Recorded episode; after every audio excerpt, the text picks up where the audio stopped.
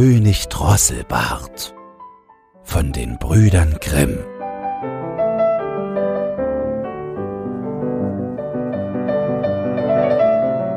Ein König hatte eine Tochter, die war über alle Maßen schön, aber dabei so stolz und übermütig, dass ihr kein Freier gut genug war. Sie wies eine nach dem andern ab und trieb noch dazu Spott mit ihnen. Einmal ließ der König ein großes Fest anstellen und lud dazu aus der Nähe und Ferne die heiratslustigen Männer ein. Sie wurden alle in eine Reihe nach Rang und Stand geordnet. Erst kamen die Könige, dann die Herzöge, die Fürsten, Grafen und Freiherren, zuletzt die Edelleute. Nun ward die Königstochter durch die Reihen geführt, aber an jedem hatte sie etwas auszusetzen. Der eine war ihr zu dick.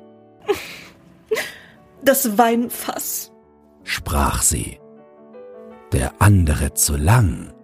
Lang und schwank, hat keinen Gang. Der dritte zu kurz. Kurz und dick, hat kein Geschick. Der vierte zu blass. Oh, der bleiche Tod. Der fünfte zu rot. Der Zinshahn.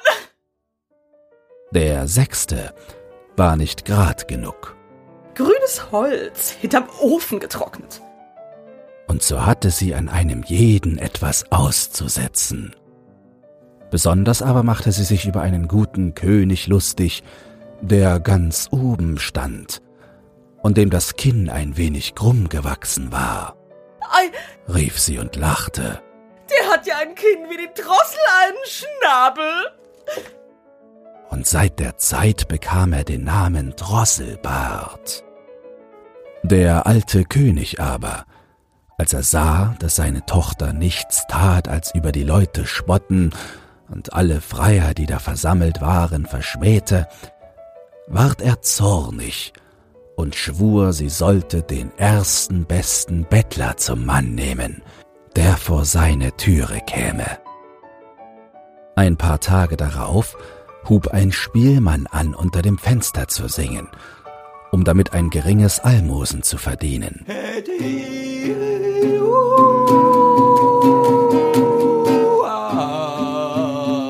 Als es der König hörte, sprach er, Lasst ihn heraufkommen. Da trat der Spielmann in seinen schmutzigen Kleidern herein, sang vor dem König und seiner Tochter und bat, als er fertig war, um eine milde Gabe.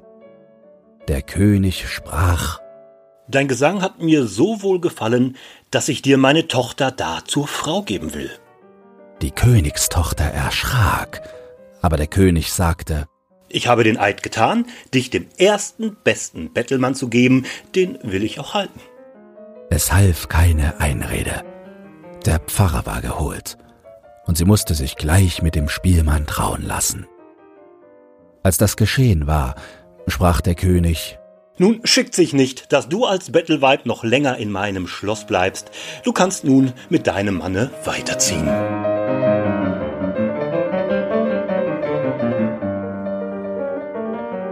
Der Bettelmann führte sie an der Hand hinaus, und sie musste mit ihm zu Fuß fortgehen. Als sie da in einen großen Wald kamen, fragte sie Ach, wem gehört der schöne Wald? Der gehört dem König Drosselbart. Hättst du ihn genommen, so wär er dein. Ich arme Jungfer zart. Ach, hätte ich genommen den König Drosselbart. Darauf kamen sie über eine Wiese. Da fragte sie wieder Wem gehört die schöne grüne Wiese? Sie gehört dem König Drosselbart. Hättest genommen? so wär sie dein. Ich arme Jungfer zart. Hätte ich genommen den König Drosselbart. Dann kamen sie durch eine große Stadt. Da fragte sie wieder Wem gehört die schöne große Stadt? Sie gehört dem König Drosselbart. Hättest du ihn genommen, so wär sie dein. Ich arme Jungfer zart. Hätte ich genommen, den König Drosselbart. Es gefällt mir gar nicht, sprach der Spielmann, dass du dir immer einen andern zum Mann wünschest. Bin ich dir nicht gut genug? Endlich kamen sie an ein ganz kleines Häuschen. Da sprach sie, Oh Gott, was ist das Haus so klein? Wem mag das elende winzige Häuschen sein? Der Spielmann antwortete, Das ist dein und mein Haus, wo wir zusammen wohnen. Sie musste sich bücken, damit sie zu der niedrigen Tür hineinkam. Wo, äh, wo sind die Diener? sprach die Königstochter, Was, Diener? antwortete der Bettelmann. Du musst selber tun, was du willst getan haben. Mach nur gleich Feuer an und stell Wasser auf, dass du mir mein Essen kochst. Ich bin ganz müde. Die Königstochter verstand aber nichts vom Feuer anmachen und kochen.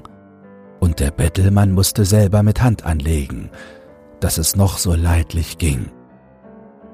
Als sie die schmale Kost verzehrt hatten, legten sie sich zu Bett, aber am Morgen trieb er sie schon ganz früh heraus, weil sie das Haus besorgen sollte. Ein paar Tage lebten sie auf diese Art, schlecht und recht, und zehrten ihren Vorrat auf. Da sprach der Mann, Frau, so geht's nicht länger, dass wir hier zehren und nichts verdienen. Du sollst Körbe flechten. Er ging aus, schnitt Weiden und brachte sie heim. Da fing sie an zu flechten, aber die harten Weiden stachen ihr die zarten Hände wund. Ich sehe, das geht nicht. Sprach der Mann. Spinn lieber. Vielleicht kannst du das besser. Sie setzte sich hin und versuchte zu spinnen, aber der harte Faden schnitt ihr bald in die weichen Finger, dass das Blut daran herunterlief. Siehst du, sprach der Mann. du taugst zu keiner Arbeit. Mit dir bin ich schlimm angekommen. Nun will ich's versuchen und einen Handel mit Töpfen und irdenem Geschirr anfangen. Du sollst dich auf den Markt setzen und die Ware feilhalten. dachte sie. Wenn auf den Markt Leute aus meines Vaters Reich kommen und sehen mich da sitzen und feil halten, wie werden sie mich verspotten? Aber es half nichts. Sie musste sich fügen, wenn sie nicht Hungers sterben wollten. Das erste Mal ging's gut, denn die Leute kauften der Frau, weil sie schön war, gern ihre Ware ab und bezahlten, was sie forderte. Ja, viele gaben ihr das Geld und ließen ihr die Töpfe noch dazu. Nun lebten sie von dem Erworbenen, solange es dauerte. Da handelte der Mann wieder eine Menge neues Geschirr ein. Sie setzte sich an eine Ecke des Marktes und stellte es um sich her und hielt Pfeil. Da kam plötzlich ein trunkener Husar dahergejagt und ritt geradezu in die Töpfe hinein, dass alles in tausend Scherben zersprang. Sie fing an zu weinen und wusste vor Angst nicht, was sie anfangen sollte. Wie wird's mir ergehen? rief sie. Was wird mein Mann dazu sagen? Sie lief heim und erzählte ihm das Unglück. Wer setzt sich auch an die Ecke des Marktes mit irdenem Geschirr? sprach der Mann. Lass nur das Weinen. Ich sehe wohl, du bist zu keiner ordentlichen Arbeit zu gebrauchen. Da bin ich in unseres Königs Schloss gewesen und habe gefragt, ob sie nicht eine Küchenmagd brauchen könnten. Und sie haben mir versprochen, sie wollten dich dazu nehmen. Dafür bekommst du freies Essen.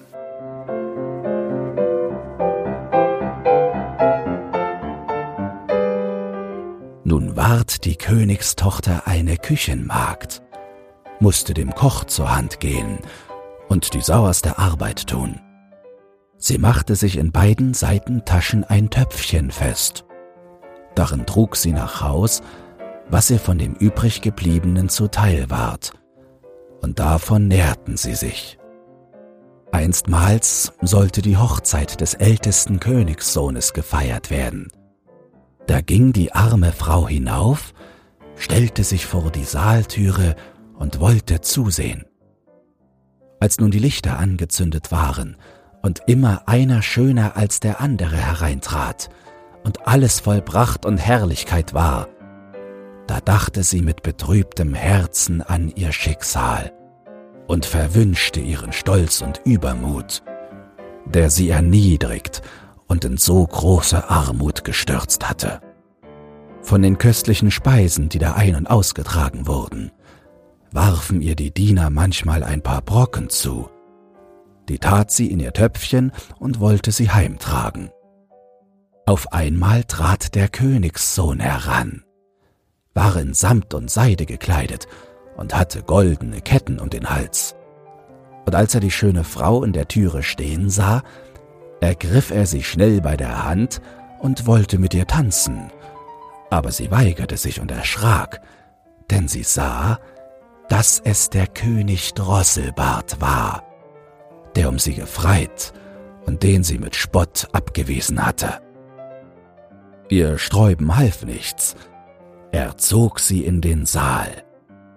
Da zerriss das Band, an welchem die Taschen hingen, und die Töpfe fielen heraus, dass die Suppe floss und die Brocken umhersprangen.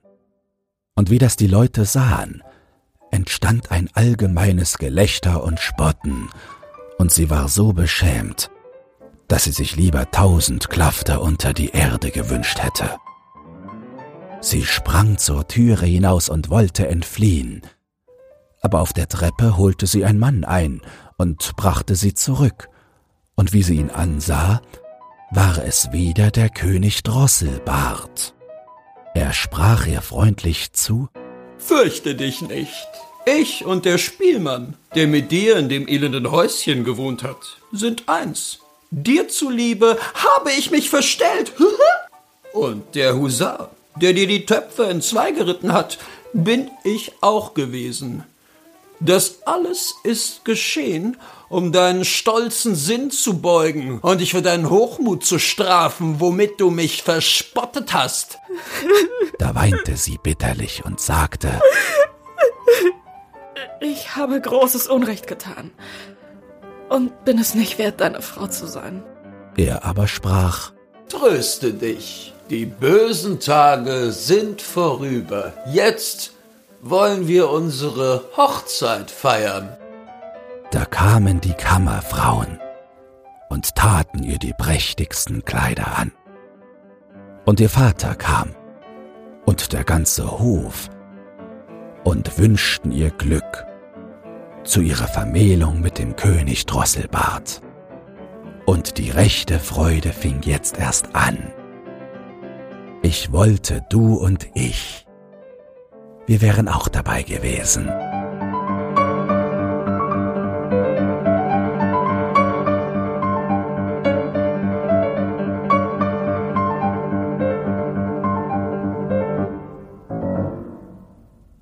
Wenn dir dieses Hörbuch gefallen hat, dann teile es oder lass eine Podcast-Bewertung da. Zudem hast du die Möglichkeit, unter den Shownotes bei Spotify anhand von Umfragen und Kommentaren mitzubestimmen, wohin es mit diesem Podcast gehen soll. Du hast Lob, Kritik oder einen Textwunsch, dann lass es mich wissen. Doch nun viel Spaß beim nächsten Hörbuch und eine geruhsame Nacht.